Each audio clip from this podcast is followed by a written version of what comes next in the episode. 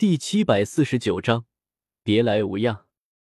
大殿内，焚炎谷一群人全部走光，这里只剩下星陨阁的人，气氛顿时轻松许多。星陨阁长老们彼此间随意交谈着一些东西，他们的目光不时落在我身上，显然对我这位新鲜出炉的年轻盟主都感到惊讶。当然，或许也有少数反对者。可在风尊者和穆青鸾的联手支持下，这些反对声可以直接忽略不计。小医仙坐在座位上，显得无聊，取出一盏紫砂茶壶，一潭清水，开始烧水泡茶，其动作行云流水，深得我的真传。我朝穆青鸾招了招手，两人共同来到小医仙身前。我从那戒中取出云韵从纳兰帝国给我捎来的茶叶，是生长在云岚山巅，由他亲手采摘炒制的茶叶，味道就和那座终年云雾缭绕的云岚山一样，清冷淡然。泡好后，三个人聚在一起，小口品茶，随口闲聊着。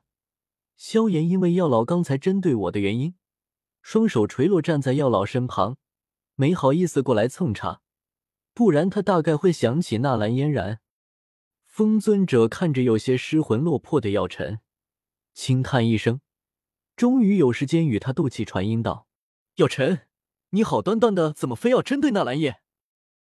药老抿了抿嘴唇，将萧炎的事情说了遍，还有刚才的事情。这个纳兰叶不断利用萧炎，又是算计，又是当枪使。我这个老师总不能当做没看见吧？肯定得给自己弟子出头。风尊者愣了愣，还有这种事？当然。药老一说起这事，就是咬牙切齿。没想到他堂堂药尊者竟然搞不定我，反而被我三番五次弄得灰头土脸，在老友和这么多人面前狼狈不堪，简直快没脸见人了。你这家伙还同意他当盟主，真是气死我了！这个你们会不会有什么误会？我看纳兰叶和萧炎关系挺好的，没你说的那么严重吧？什么又算基友当枪使的，犯得着吗？风尊者嘀咕了几句，结果被药老一句“你不信我”给弄得无言以对，只好陪笑道：“那你打算怎么对付纳兰叶？人家也没怎么样，总不能把人给杀了吧？”药老恨恨道：“至少得给纳兰叶一个教训，然后别再在萧炎面前出现。萧炎他天真善良，纳兰叶狡猾狡猾的。小言子被他买了，还得给他数钱呢。”风尊者沉吟一声：“可我听说萧炎的妻子纳兰嫣然是纳兰叶的姐姐，纳兰叶的未婚妻萧媚儿是萧炎的妹妹。你总不能让纳兰嫣然和纳兰家断绝关系吧？还是把萧媚儿给赶出萧家？”何况萧家就在纳兰帝国讨生活，萧家少不了和纳兰家打交道，少不了和纳兰叶打交道。你总不能把萧家整个迁移走吧？就算要把萧家迁移走，迁移去哪？来星陨阁吗？可青鸾那丫头和纳兰叶的关系，你又不是不知道。你是让青鸾也和纳兰叶断绝关系，还是让我把青鸾给逐出星陨阁？风尊者叹息一声。有些无奈的看着这位多年老友，纳兰叶和萧炎早就纠缠在了一起，彼此间的联系千丝万缕。你除非把纳兰叶杀了，不然根本分不开他们。而萧炎天真，纳兰叶聪明，两个人待在一块，萧炎肯定会吃点小亏。你也没必要去计较这么点小事，萧炎吃点小亏又不会死，吃亏是福。药老一双眼睛死死瞪着风尊者，真想一口气喷死他。感情吃亏的不是你弟子，所以吃亏是福是吧？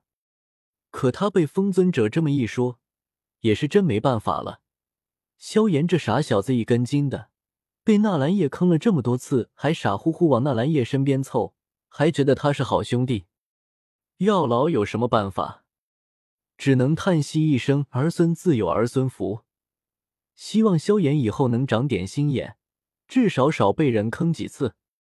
大殿内，个人有个人的烦恼，偏殿内同样是各有算计。一番争论辩驳后，焚炎谷一群人离开偏殿，回到正殿内。唐火儿见我和小医仙、穆青鸾围在一起喝茶，小跑着过来讨了一杯，仰头喝完，咂了咂嘴，发现这茶也不是什么顶尖灵茶，比不上他平日里喝的，味道一般般。不明白我们三人为什么喝的这么起劲。我们品的不是茶，品的是人生。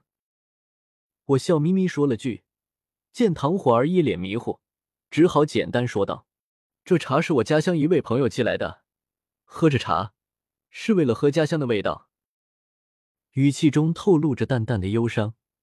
我离开纳兰帝国已经快四年了，也不知道萧媚儿如今是什么修为，孙儿长得有多高，云云有突破到斗宗吗？是不是还喜欢一个人盘膝坐在清冷的云岚山巅？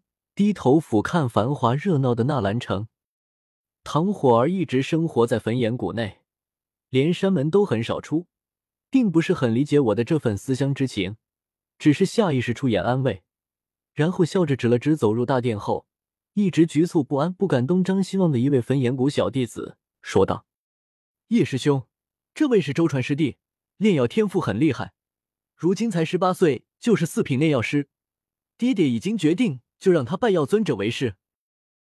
好似感受到唐火儿的目光，周川猛地抬头看来，目光直直落在唐火儿绝美的容颜上，然后有些脸红的将目光移开。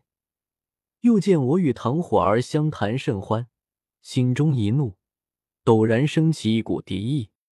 他听到是要拜药尊者为师的人选，我惊讶的偏头看去。便感受到这人对我产生的敌意，不由一愣，细细打量了这个周川几眼，发现自己对他并没有什么影响，以前应该没有见过。这也对，焚炎谷弟子繁多，与我往来的都是唐火儿、赤火长老这些高层，区区一个大斗师的小弟子，没见过才是正常。可他为什么会对我产生敌意？我笑眯眯看着这个周川。迈步朝他走去，后者顿时有些慌张，那股敌意消散的无影无踪，禁不住向后退去。啪！一只手忽然拍在周川肩膀上，他吓了一跳，强忍着才没有惊呼出声。抬头看来，却见是我跨越一段距离，瞬间来到了他身旁。哈哈，周川师弟，好久不见，别来无恙。